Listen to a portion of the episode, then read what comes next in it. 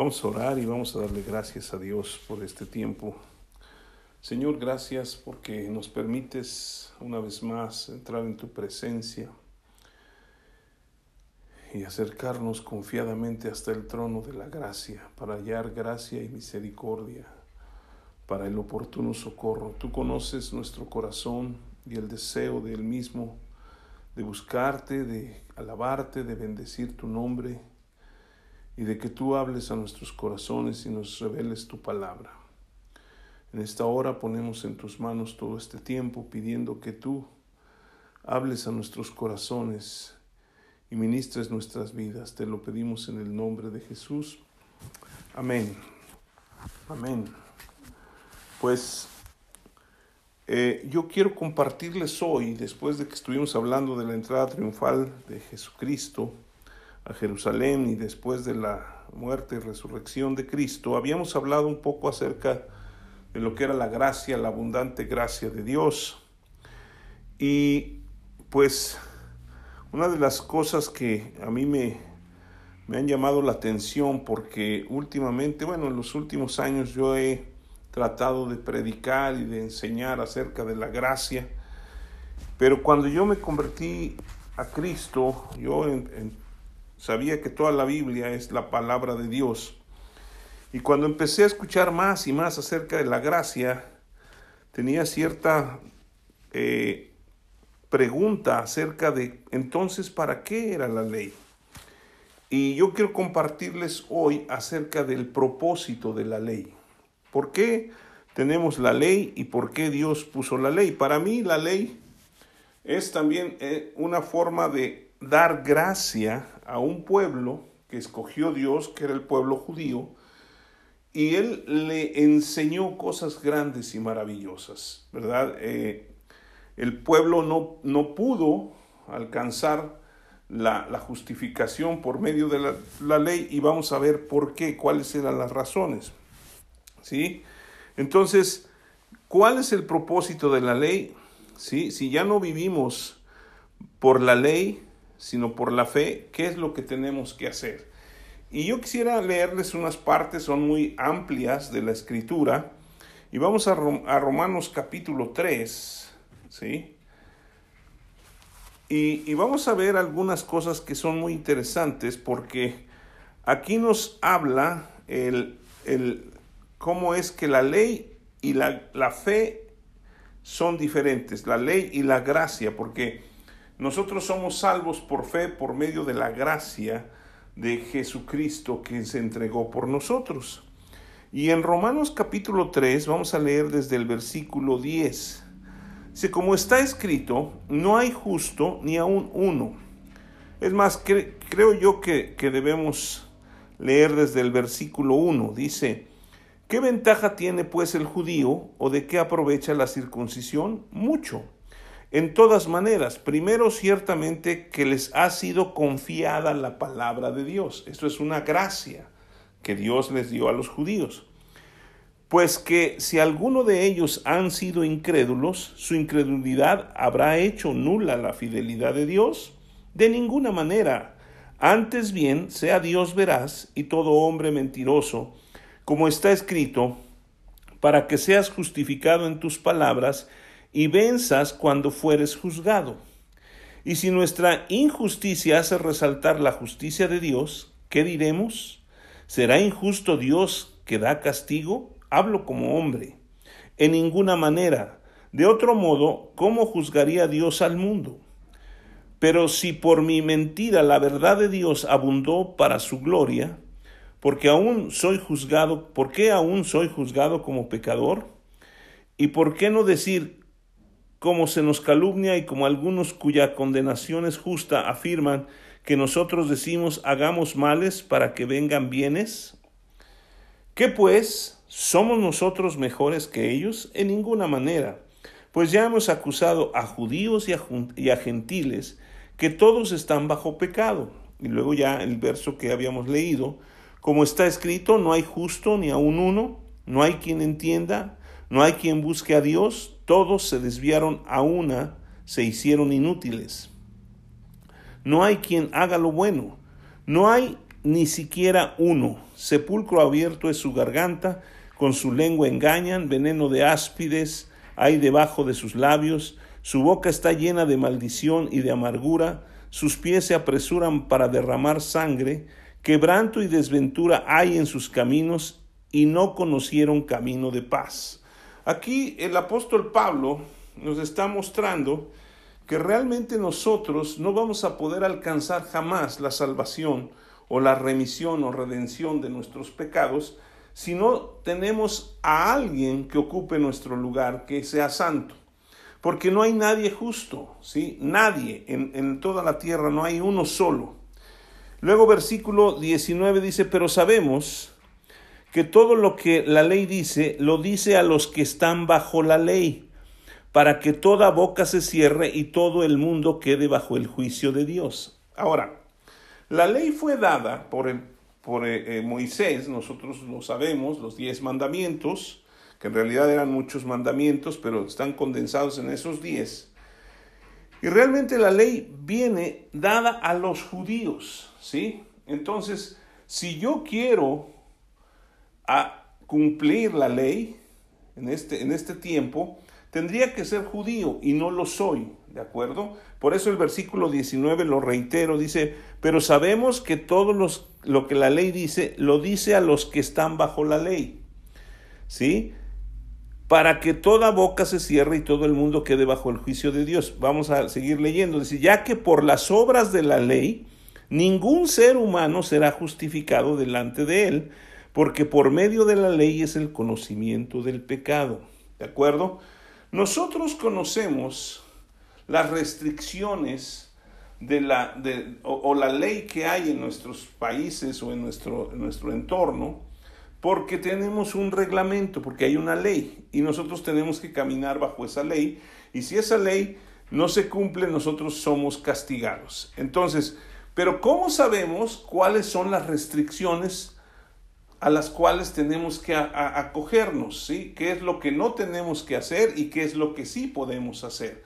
A través de la ley, ¿sí? A través de, de ese documento que nosotros podemos tener como la ley o como la constitución o como las leyes que rigen a nuestro país, a nuestro estado. Entonces, nosotros conocemos a través de ella las restricciones o los beneficios que tenemos. Y la ley de Dios, ¿sí? que le dio a los judíos, es exactamente lo mismo. Por medio de ellas, de esa ley, se conoció el pecado, ¿sí? Por medio de la ley se conoce el pecado. Fíjese ahí, tome, guarde su lugar ahí en Romanos 3 y vaya a, a Romanos 7. En el versículo 7, ¿sí? Romanos 7, 7, dice, ¿Qué diremos pues? La ley es pecado en ninguna manera, y esto hay que entenderlo. O sea, por medio de la ley se conoce el pecado, pero la ley no es pecado. Pero yo no conocí el pecado sino por la ley, porque tampoco conociera la codicia si la ley no dijera no codiciarás. Mas el pecado tomando ocasión por el mandamiento produjo en mí toda codicia, porque sin la ley el pecado está muerto. ¿De acuerdo?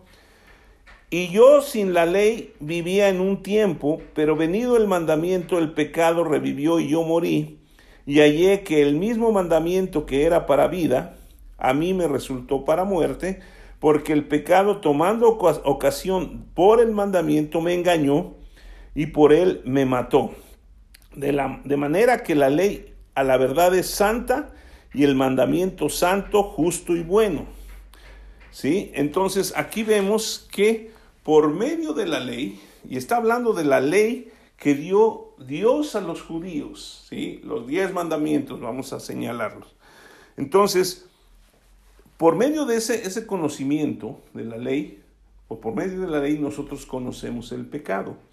Ahora, dice en el versículo 21, pero ahora, aparte de la ley, se ha manifestado la justicia de Dios testificada por la ley y por los profetas, la justicia de Dios por medio de la fe en Jesucristo para todos los que creen en Él, porque no hay diferencia. Sí, aquí hay algo muy importante porque Jesucristo vino y ahora vivimos bajo ese nuevo pacto en su sangre. Y ese nuevo pacto en su sangre es la gracia de Dios derramada sobre nuestras vidas. ¿Sí? Pero la ley, Dios la dio como un pacto con Moisés también. ¿Sí? Y Jesucristo no vino a quitar la ley. ¿Sí? O sea, el hecho de que nosotros no vivamos en la actualidad como creyentes bajo la ley, ¿sí? No quiere decir que Jesucristo vino a quitar la ley para poner la ley de la gracia, por decirlo, la ley de la fe, sino que Él vino y cumplió. O sea, para poder quitar ese pacto de la ley que Dios había hecho con el pueblo de Israel a través de Moisés, se tenía que cumplir toda la ley, ¿sí? Y en Mateo capítulo 5, si quieren ir allá, está escrito algo que Jesucristo dijo, ¿sí? Mateo capítulo 5, ¿sí? Es parte de lo que es el sermón del monte. Y en el versículo 17 dice, no penséis que he venido para abrogar la ley, ¿sí? O los profetas, no he venido para abrogar, sino para cumplir. Jesucristo vino a cumplir la ley de Dios y cumpliendo esa ley, Él trajo, trajo la justicia de Dios para nosotros, que creemos en Él. Por eso el versículo 21 dice, pero ahora aparte de la ley se ha manifestado la justicia de Dios en Romanos 3, 21. ¿Sí?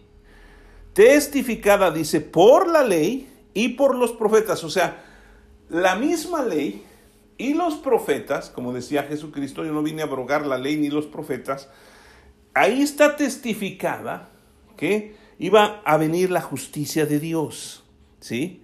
La justicia de Dios por medio de la fe en Jesucristo para todos los que creen en Él, porque no hay diferencia por cuanto todos pecaron y están destituidos de la gloria de Dios, siendo justificados gratuitamente por gracia mediante la redención que es en Cristo Jesús, a quien Dios puso como propiciación por medio de la fe en su sangre para manifestar su justicia a causa de haber pasado por alto en su paciencia los pecados pasados, con la mira de manifestar en este tiempo su justicia, a fin de que Él sea el justo y el que justifica al que es de la fe de Jesús.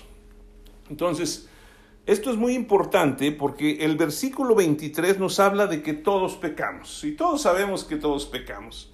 ¿Sí? Estaba escuchando una plática acerca de, del Evangelio y en Romanos 1, 16 y 17 dice, porque no me avergüenzo del Evangelio porque es poder de Dios para salvación entonces, cuando nosotros predicamos el Evangelio, estamos soltando el poder de Dios para salvación.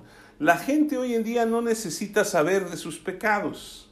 ¿sí? En muchos lugares se predica acerca del pecado y, que el pecado y todos sabemos que somos pecadores. Lo que necesitamos saber y lo que la gente necesita saber es cómo ser redimidos de ese pecado.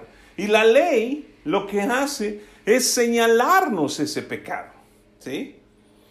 Y la gracia nos señala la justicia que es por fe en Jesucristo porque Él ya pagó por los pecados. Entonces versículo 27 dice, ¿dónde pues está la jactancia? ¿Queda excluida? ¿Por cuál ley? ¿Por la de las obras? No, sino por la ley de la fe. Entonces, aquí es muy importante porque la ley habla de ley de las obras de la ley, ¿sí? Eh, eh, que eran las que decía. Dice, versículo 28, concluimos pues que el hombre es justificado por fe sin las obras de la ley. Esto es muy tremendo, ¿por qué? Porque siempre hemos creído que el hombre es justificado por fe, no por obras. Pero también el, eh, Santiago dice que nosotros mostremos la fe sin obras, porque la fe sin obras está muerta. Pero aquí se, está muy claro que dice que nosotros somos justificados por, por la fe, no por las obras de la ley. ¿Sí? Esto hay que aclararlo perfectamente. Yo tengo que mostrar obras correspondientes a mi fe. Tengo que actuar de acuerdo a lo que yo creo. Y si creo en Jesucristo, voy a caminar de acuerdo a su palabra y voy a hacer obras correspondientes a lo que creo. Pero si yo vivo bajo la ley, pues entonces yo voy a querer hacer las obras de la ley y por medio de las obras de la ley nunca seré justificado. Por eso se hacían sacrificios constantes en aquella época para poder ser justificados del pecado o redimidos. ¿sí? Versículo 29. ¿Es Dios solamente Dios de los judíos? ¿No es también Dios de los gentiles? Ciertamente también de los gentiles. Porque Dios es uno y Él justificará por la fe a los de la circuncisión y por medio de la fe a los de la incircuncisión. Luego, por la fe invalidamos la ley en ninguna manera, sino que confirmamos la ley. Volvemos a decir, Jesucristo no quitó la ley, la cumplió.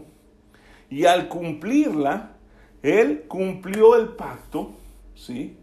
Y entonces ya no vivimos bajo esa ley, sino ahora vivimos bajo la ley de la fe, ¿sí? Entonces nos habla del ejemplo de Abraham. Y yo quisiera que, porque viene un poquito más explicado, que fuéramos a, a, Gálatas capítulo 3 y también vamos a leer bastante, ¿sí?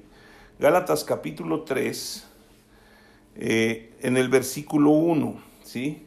Habla de, el, está hablando Pablo hacia a los, gal, a, los Gálatas y les está hablando acerca de que ellos tienen que caminar en la fe y que el Espíritu de Dios se recibe por fe.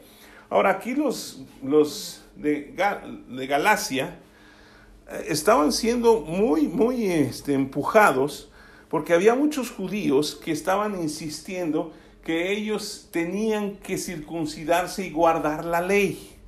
¿Sí?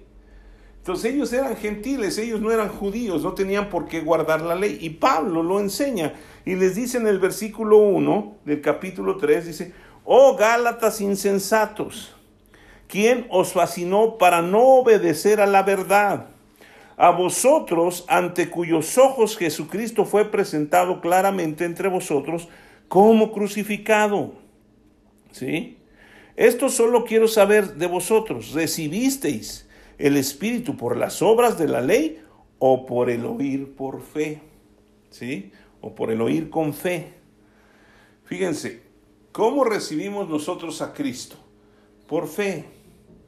¿Cómo recibimos al Espíritu Santo? Por fe. Y la ley dice que nosotros tenemos que hacer ciertas cosas para poder recibir lo que Dios tiene para nosotros. Y nunca vamos a completarlo. ¿Por qué? Porque no hay justo ni aún uno. No hay quien entienda y no hay quien haga lo bueno. Por eso necesitamos abrazar la gracia de Dios el sacrificio, que el que hablábamos la semana pasada, el Cordero de Dios que vino a quitar el pecado del mundo. Por eso ya no necesitamos hacer sacrificios y sacrificios, porque ya Jesucristo cumplió y quitó el pecado del mundo. Luego dice, tan necios sois, habiendo comenzado por el Espíritu, ahora vais a acabar por la carne, ¿sí? ¿Qué es lo que queremos? Nosotros muchas veces, fíjense, es lo que pasa con muchos creyentes. Queremos que Dios nos bendiga, queremos ser muy espirituales, pero queremos hacer cosas para que Él nos bendiga. ¿sí? Eh, o sea, Dios dice que esperemos en Él, que Él nos tiene en el hueco de su mano, que Él quiere bendecirnos, que Él quiere darnos, que Él ya dio a su Hijo Jesucristo. Hay un versículo en Romanos que lo hemos, lo hemos citado muchas veces, que el que no escatimonia a su propio Hijo, sino que lo entregó por todos nosotros, ¿cómo no nos dará juntamente con Él todas las cosas? Y también que si buscamos primeramente el reino de Dios, su justicia, eh, todas las cosas vendrán por añadidura. Pero nosotros hemos sido enseñados a que tenemos que ganarnos lo que vamos a recibir. ¿Sí? Y cuando lo recibimos sin, sin haber trabajado mucho, pensamos que no lo merecemos. Pero nosotros necesitamos entender que la gracia es el regalo de Dios que no merecemos. Y por eso lo recibimos. No porque lo merezcamos ni porque nosotros hayamos, hayamos hecho algo para poder merecerlo. Simple y sencillamente a Dios le plació amarnos entregando a su Hijo para que nosotros fuéramos justificados. Luego dice, tantas cosas habéis padecido en vano, si es que realmente fue en vano. Aquel pues que os suministra el Espíritu y hace maravillas entre vosotros, ¿lo hace por las obras de la ley o por el oír por fe? Fíjense, yo siempre he dicho que muchas personas o muchos de nosotros, cuando conocimos a Jesucristo, llegamos con, con nuestra capa caída, ¿no? Trayendo todo el, costal de, pecados, pero somos conscientes del pecado en ese momento y, traemos una carga ahí impresionante y cuando venimos a Jesucristo Él nos libera, nos quita esa carga y ahora somos libres. Por eso dice, la, conoceréis la verdad y la verdad os hará libres y si el Hijo os libertare, seréis verdaderamente libres. El gran problema es que empezamos a caminar en la vida cristiana de acuerdo a lo que creemos que puede ser mejor. Y en muchas ocasiones oímos que tenemos que pagar un precio, ¿sí? El único precio que hay que pagar, que yo pienso que ni es precio, es que tenemos que creer lo que Dios dice. Le debemos creer a Dios. Porque no, no hay precio, ya el precio ya se pagó. Entonces muchas veces nosotros vemos maravillas y todo eso y las, lo, creemos, pero necesitamos que se vuelva algo tangible y, por eso necesitamos trabajar para que se resuelva o para que recibamos. Pero la Biblia habla de que hay que esperar en el Señor. En Isaías dice que los que esperan en el Señor tendrán nuevas fuerzas. Correrán, no se cansarán, caminarán, no se fatigarán, como las águilas levantarán sus, sus alas. Y estaba, estaba viendo eh, un reportaje acerca de las águilas. Y las águilas pues, son los animales que vuelan más alto, ¿verdad? Y ellas, es impresionante, pero ellas se posan en la, en la roca, y pues vamos a decir, la roca es Jesucristo, allá muy alto, y no están, eh, están, están esperando, esperando, esperando y cuando el viento es favorable, ¿sí? Solamente se remontan, abren sus alas, medio aletean y ya andan ahí volando y, siguiendo las corrientes que lleva el aire. El aire es representado o representa al Espíritu de Dios. Pero yo nunca he visto un águila, ¿sí? Que esté allá en, arriba, cuando tenga usted la oportunidad de el águila, y no está aleteando, ¡ah! No, no está desesperada porque quiere llegar a lo más alto. Solamente se está dejando guiar por el viento, porque el viento va llevándola a las alturas. Nosotros como creyentes, es, impresionante que la Biblia hable de las águilas y nos compare con ellos. Los que, que, esperan en el Señor tendrán, serán como las águilas, levantarán las alas. ¿Sí? Nosotros necesitamos esperar en Él. Y una de las cosas que son muy difíciles para todos los hombres y las mujeres es esperar. ¿Sí? Somos demasiado impacientes. ¿No? Yo tuve la oportunidad de estar trabajando en los seguros y fui a ver un, un médico y que me había dado una cita y no me pasaba y no me pasaba y no me pasaba. Pasaron como 10 personas antes que yo y me recibió en 10 minutos, me dijo, a ver, ¿qué traes? Porque allá viene otro, otro paciente, ¿no? Y, y me llama la atención que les digan pacientes, porque luego hay que esperarlos un chorro, por eso debemos ser pacientes. Pero hay personas que se desesperan y en dos, ah, no me recibió, pues a volar, ¿no? y entonces pierden uno la oportunidad. Igualmente, nosotros en Cristo tenemos que aprender a esperar, esperar, esperar, porque Él ya lo hizo todo. Nos toca a nosotros tomar. Ahora, sí vamos a tomar acciones correspondientes a lo que creemos, a lo que la Biblia nos enseña, a cómo debemos caminar. Pero no estamos aleteando desesperada, ¿sí? Sino que tenemos que esperar en Él. Y Dios lo va a hacer. Dios lo hace. Yo he, yo he tenido la oportunidad de ver milagros económicos y de otra naturaleza porque solamente he esperado y pareciera como que ya estoy a punto de reventar porque no, no da, eh, decía Wayne Myers, Dios nunca llega tarde, pero pierde, pierde toda oportunidad de llegar temprano, Él llega exacto. Y nosotros quisiéramos tener todo el control. Por eso es que nos desesperamos. Aquí los, los de, de Galacia estaban en ese problema, ¿sí? Estaban siendo presionados por los judíos que andaban judaizando y, y, y, estaban, ¿qué hacemos? ¿Qué hacemos? O sea, recibimos por fe a Jesucristo y recibimos su Espíritu, pero estos nos están diciendo que tenemos que hacer las obras de la ley. Y esto es una presión que sigue hasta hoy, hoy en día, y lo vamos a ver. Luego dice en el versículo 6, eh, está hablando ya del ejemplo de Abraham, y dice, así Abraham creyó a Dios y le fue contado por justicia. Sabed, por tanto, que los que son de fe, estos son hijos de Abraham. Y la escritura, previendo que Dios había de justificar por la fe a los gentiles, dio de antemano la buena nueva a Abraham, diciendo, en ti serán benditas todas las naciones. De modo que los, los de la fe son bendecidos por el creyente Abraham, porque todos los que dependen de las obras de la ley están bajo maldición, pues está escrito, maldito a todo aquel que no permaneciere en todas las cosas escritas en el libro de la ley para hacerlas. ¿Sí?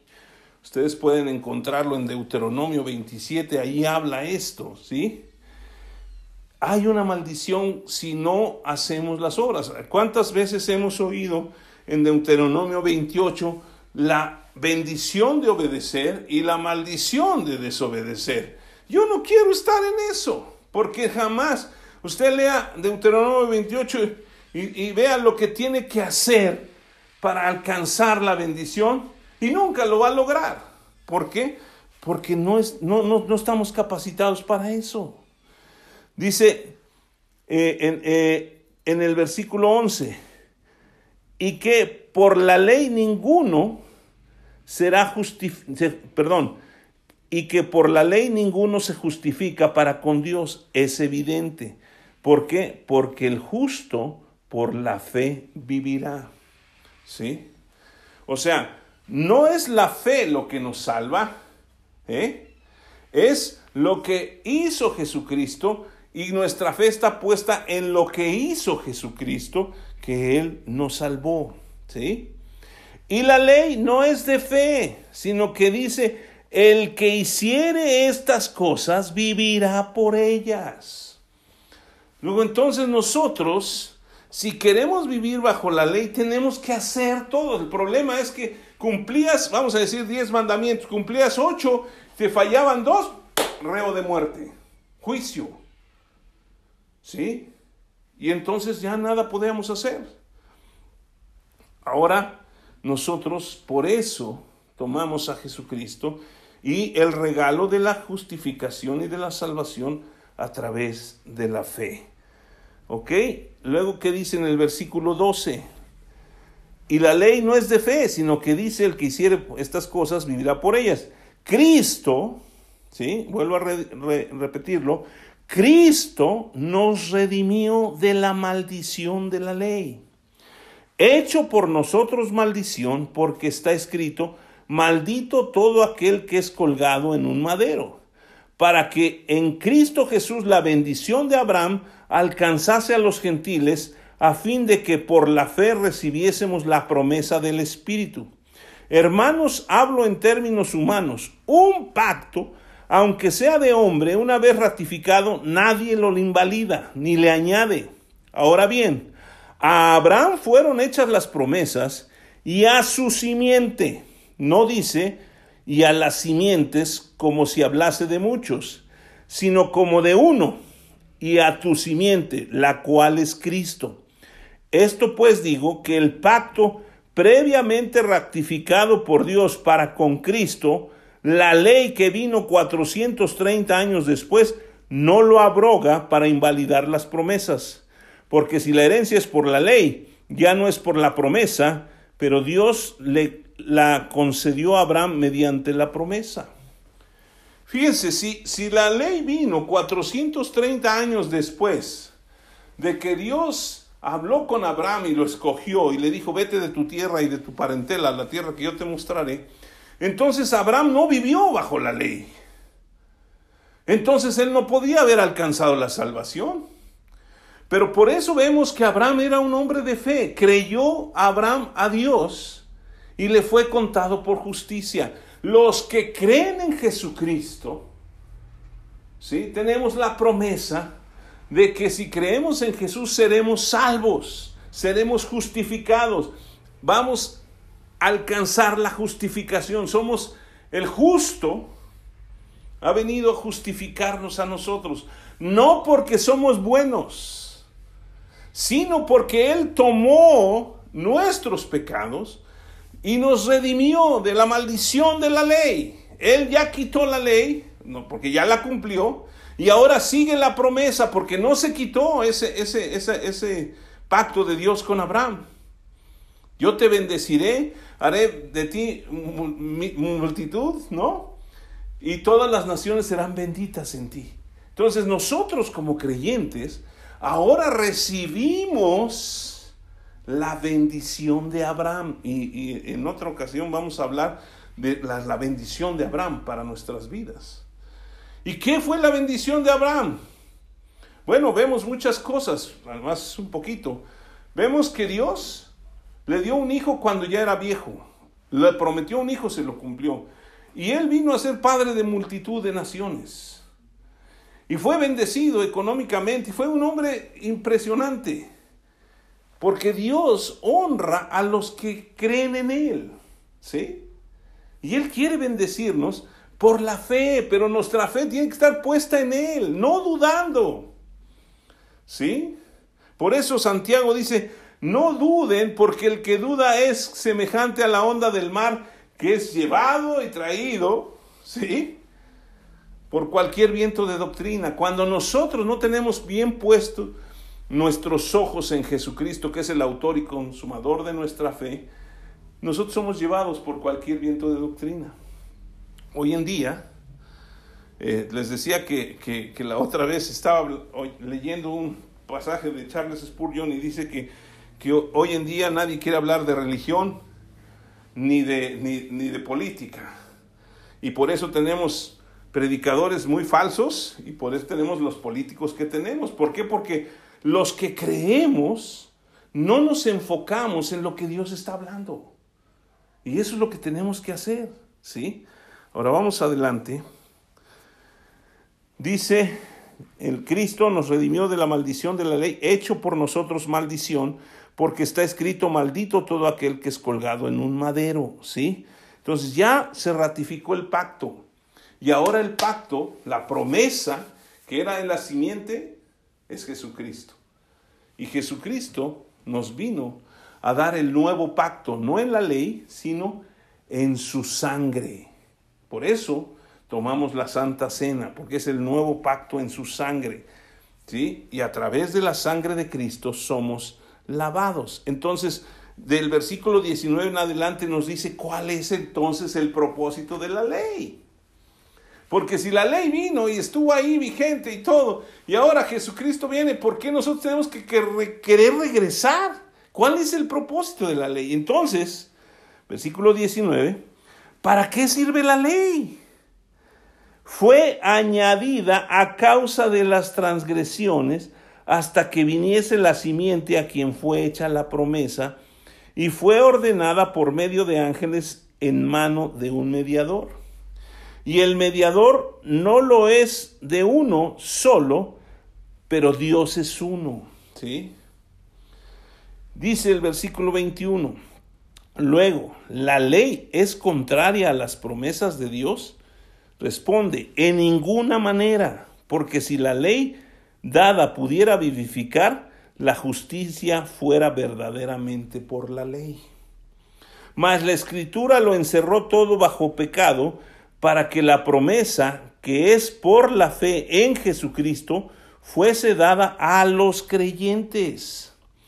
Pero antes que viniese la fe, estábamos confinados bajo la ley, encerrados para aquella fe que iba a ser revelada. Siempre hay una discusión y muchas controversias en cuanto a la salvación, de que si fuimos escogidos o que fuimos previamente este, eh, eh, predestinados, ¿no? Y siempre están. Pero aquí es muy claro este versículo, ¿sí? El versículo 22 dice más, la escritura lo encerró todo bajo pecado, o sea, todos, ¿sí? Para que la promesa, que es por la fe en Jesucristo, fuese dada a quienes? A los creyentes. Si usted es un creyente, usted ha sido escogido. Si usted es un creyente, usted ha, ha sido predestinado. Porque todos nosotros tenemos una predestinación a creer. Lo único que tenemos que hacer es creer en, la promesa de Jesucristo. Versículo 24, este es el propósito de la ley. De manera que la ley ha sido nuestro ayo para llevarnos a Cristo a fin de que fuésemos justificados por la fe. Pero venida la fe, ya no estamos bajo ayo, pues todos sois hijos de Dios por la fe en Cristo Jesús. ¿Qué es un ayo? Estaba buscando, que es un año, porque hace muchos años, cuando estaba estudiando en el Instituto Bíblico, vino un predicador y nos dijo que el ayo era un maestro, ¿sí? Que nos fue dado para guiarnos. Pero estaba investigando bien lo que es un ayo. Para los españoles, un ayo sí era una persona que se encargaba de la educación de los niños. Pero en lo general, un ayo es una persona que cuidaba a los niños y los conducía a un objetivo. No era el encargado de enseñar. Entonces me llamó mucho la atención porque porque la ley realmente está encargada de conducirnos, ¿sí? De guiarnos, de cuidarnos hasta que conozcamos a Jesucristo. Y para eso fue dada la ley. Para que fuera llevándonos y acompañándonos, no nos instruía, no nos iba a dar Él totalmente la sabiduría, aunque hay mucha sabiduría en la ley, pero realmente el objetivo es Jesucristo. Y cuando la ley fue dada, fue para que nos llevara a Jesucristo. Por eso es que eh, a veces eh, malentendemos a los judíos porque decimos, ¿cómo es posible que no se dieron cuenta? Porque ellos no sabían esto. Pablo lo está escribiendo y se lo está escribiendo a los gentiles. Pablo tuvo esta revelación y él era judío y él se está dando cuenta, ¿sabes qué? La ley solamente fue dada para que me guiara, para que me conduciera hacia el objetivo que era Cristo.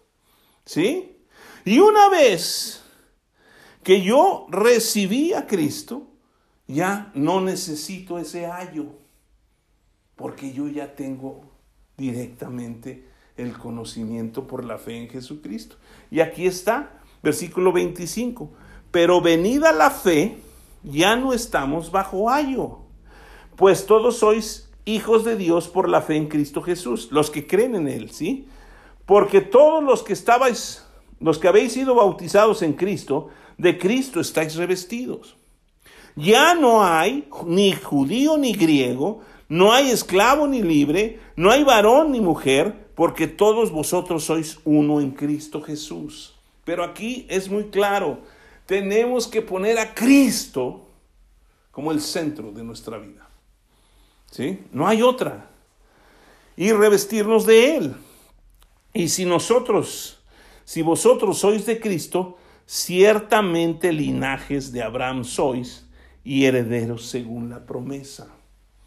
Yo no voy a heredar por medio de la ley, yo estoy heredando por medio de la promesa.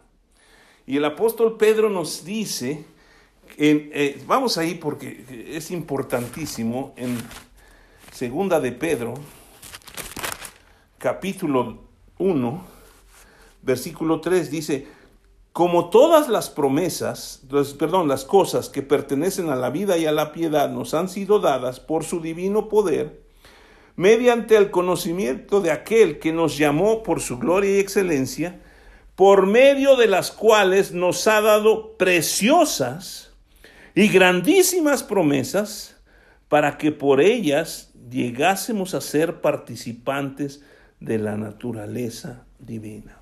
Me impresiona esto, ¿sí? Entonces, si nosotros venimos de la promesa que Dios le dio a Abraham para salvación, que en su simiente serían benditas todas las naciones de la tierra, entonces por estas promesas preciosas y grandísimas, nosotros participamos de la naturaleza divina. Y si yo voy a participar por la promesa de la naturaleza divina, perdóneme, pero es por eso que Pablo le dice a los Gálatas, Gálatas insensatos. Porque ¿cómo quieres regresar a la ley? Cuando ya estás participando de la bendición. Tontos seríamos. ¿No? Por eso es que nosotros necesitamos buscar a Dios y ver cuáles son sus promesas. Y todas las promesas en Jesucristo son sí y son amén en Él. Ahora, no estoy diciendo que vamos a desechar la enseñanza de la ley. La ley tiene muchísimas cosas, pero toda la ley apunta hacia Jesucristo. Y ya no, ya no somos nada. O sea, ya no hay judío, ni griego, ni hombre, ni mujer, ni esto, ni aquello. Todos somos iguales en Cristo si creemos en Él.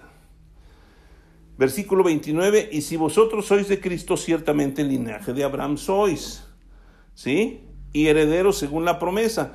Pero también digo, entre tanto que el heredero es niño, en nada difiere del esclavo, aunque es señor de todo, sino que está bajo tutores y curadores hasta el tiempo señalado por el Padre. Así también nosotros, cuando éramos niños, estábamos en esclavitud bajo los rudimentos del mundo. Ahora, aquí quiero hacer una aclaración porque es muy importante, y lo decía yo, ¿Cuántas veces cuando nos convertimos a Cristo venimos con la maleta, nos libra Señor, y luego queremos vivir la vida cristiana de acuerdo a como vivíamos nuestra vida pasada? Pero por eso se necesitan lo que dice aquí Pablo, tutores y curadores, personas que nos enseñen, aun cuando somos de linaje real, necesitamos aprender a vivir como hijos del rey, ¿o no? Pero nosotros queremos caminar solitos. Y otra cosa, también estos curadores o tutores no son más, sino son personas que nos guían al conocimiento de Cristo. Pero no porque yo soy vamos a decir, el apóstol, o yo soy el profeta, o yo soy el evangelista, o yo soy el pastor, o yo soy el maestro, soy más que todos. Absolutamente no. Solamente somos personas que ayudamos a los que son herederos cuando son niños a crecer y madurar y entender lo que son en Cristo. Ya no tenemos la ley como ayo, ahora nosotros ayudamos a la gente a que conozcan a Cristo. ¿Sí? Y este es el problema que ha sucedido mucho en nuestro país. Hoy la gente se anda metiendo en una y en otra y en otra congregación y aquí y allá y dicen, es que aquí no hay amor. No, no, es que aquí no, no está Cristo, dicen. Cristo está en nosotros y donde yo vaya, Cristo va. Pero lo tengo que entender y aprender. Y la gente que está al frente está para enseñarme. ¿Sí? Y obviamente pues tengo que pagar mis diezmos y lo que dice la escritura. ¿Sí? pero no es más que yo. Porque tal vez después yo voy a enseñar a otros. De hecho, el apóstol Pablo le dice a Timoteo, lo que has oído de mí, esto encarga a hombres fieles que sean idóneos para enseñar también a otros. Entonces usted se puede convertir en otra persona que va a enseñar a otro. Es por eso que nosotros tenemos que entender que todo es por gracia. Yo no soy nada. Dios me ha permitido compartirles el Evangelio y predicarles la palabra, pero no soy nada. Sin Él yo no soy nada. Y ninguno de los que predican o enseñan sería nada si no está Cristo en sus vidas. Y dice en el versículo 3, así también nosotros cuando éramos niños estábamos en esclavitud bajo los rudimentos, del mundo. Pero cuando vino el cumplimiento del tiempo, Dios envió a su Hijo, nacido de mujer y nacido bajo la ley, para que redimiese a los que estaban bajo la ley, a fin de que recibiésemos la adopción de hijos. Y por cuanto sois hijos, Dios envió a vuestros corazones el espíritu de su Hijo, el cual clama, Abba Padre. Así que ya no eres esclavo, sino hijo. Y si hijo, también heredero de Dios por medio de Cristo.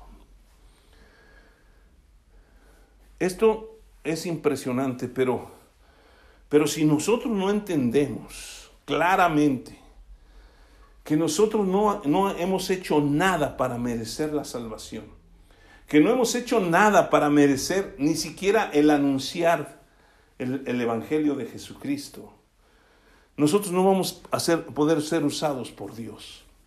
Porque siempre estaremos queriendo ayudarle a Dios para que cumpla su promesa. ¿Qué fue lo que hizo la esposa de Abraham cuando Dios le prometió un hijo? ¿Sí? Queriendo ayudar, dijo, pues, ¿sabes qué? Te voy a presentar a mi sierva. Y el otro, pues muy enojado, pues se metió con ella y tuvo un hijo. ¿Y qué pasó con ese hijo? lo tuvieron que expulsar. Porque no era el hijo de la promesa. ¿Sí? No era el hijo de la promesa. Entonces nosotros tenemos que aprender a vivir en la promesa de Dios, en lo que Dios ha hecho. Fíjese, capítulo 7 de Romanos, versículo 1. Dice, ¿acaso ignoráis, hermanos, pues hablo como a los que conocen la ley? que la ley se enseñorea del hombre entre tanto que éste vive? Porque la mujer casada está sujeta por la ley al marido y mientras éste vive, pero si el marido muere, ella queda libre de la ley del marido. Así que si en vida del marido se uniere, bueno, eso es otra cosa, ¿sí? Así también vosotros, hermanos, habéis muerto a la ley mediante el cuerpo de Cristo, para que seáis de otro, del que resucitó de los muertos, a fin de que llevemos fruto para Dios. ¿Sí? Porque mientras estábamos en la carne, las pasiones pecaminosas, las pasiones pecaminosas que eran por la ley obraban en nuestros miembros llevando fruto para muerte. Pero ahora estamos libres de la ley por haber muerto para aquella en que estábamos sujetos, de modo que sirvamos bajo el régimen del nuevo espíritu y no bajo el régimen viejo de la letra. Porque la letra mata y el espíritu vivifique. ¿Sí? Y luego ya viene todo lo que leímos. Nosotros estábamos unidos a la ley. Pero una vez que Jesucristo cumplió la ley, vamos a decir, murió. Y ahora somos libres. Por eso dice que si el Hijo nos libertare, seremos verdaderamente libres. Y vamos a seguir ahondando en la enseñanza de la gracia. Porque nosotros no tenemos que hacer nada para salvarnos. O sea, dígame quién por mucho que se afane, como decía Jesucristo, ¿quién por mucho que se afane puede añadir a su estatura un codo? Por mucho que ahora con los tacones, pues, un codo son 50 centímetros, ¿sí? Con los tacones máximo 18, 12 centímetros. Y con toda y plataforma, pues bueno, solamente los que usan zancos, sí, pero ni pueden hacer mucho, ¿no? Pero su estatura no va a... Entonces, tenemos que esperar en su presencia. Poner los ojos en Jesús, el autor y consumador de la fe. Nosotros hemos recibido a Jesús y su salvación por medio de la fe. ¿Sí? No por las obras de la ley, porque por las obras de la ley nadie es justificado. Entonces nosotros ahora vivimos bajo el régimen del espíritu, ya no de la letra, sino del espíritu. ¿Sí? Y quiero terminar diciendo este versículo 7. Así que ya no, de, de, de Gálatas 4. Así que ya no eres esclavo, sino hijo. Y si hijo, también heredero de Dios por medio de Cristo. ¿Sí? Por medio de Cristo. Nosotros hemos sido redimidos, hemos sido lavados, hemos sido bendecidos. ¿Sí? Y ahora nosotros estamos en Cristo. Y dice en el versículo, eh, es Romanos capítulo 8, si quieren ir ahí. Dice que el que no escatimonia a su propio hijo, eso lo quiero leer porque quiero que quede, dice en el versículo 32. El que no escatimó ni a su propio hijo, sino que lo entregó por todos nosotros. Hace la pregunta, ¿cómo no nos dará también con Él todas las cosas? Yo quiero decirle algo que va a sonar muy fuerte y con esto termino. Si nosotros queremos vivir bajo la ley, estamos regresando a la esclavitud. ¿Sí? y estamos diciéndole a Jesucristo, tu sacrificio no sirvió de nada. Y yo le animo a que caminemos en la gracia, porque ya lo hizo y nos lo ha dado como un regalo. Pero está en usted si lo recibe o no. Señor, gracias por tu palabra, porque tu palabra nos aclara perfectamente el propósito que tú tienes para nosotros. Gracias porque tú diste la ley con un propósito y ese propósito se cumplió. Y se cumplió cuando Jesucristo vino y cumplió la ley. Pero ahora nosotros ya no estamos bajo la ley, ahora estamos bajo el régimen del Espíritu, bajo la gracia de aquel que nos amó y se entregó por todos nosotros. Yo pido que esta palabra penetre en el corazón de cada persona y tú enseñes que necesitamos depender de ti y caminar en ti, Jesucristo, porque tú eres el que nos sustentas completamente y nos das la bendición, nos has hecho libres de toda la maldición de la ley y ahora somos bendecidos con la bendición del Hijo y somos herederos en Cristo Jesús.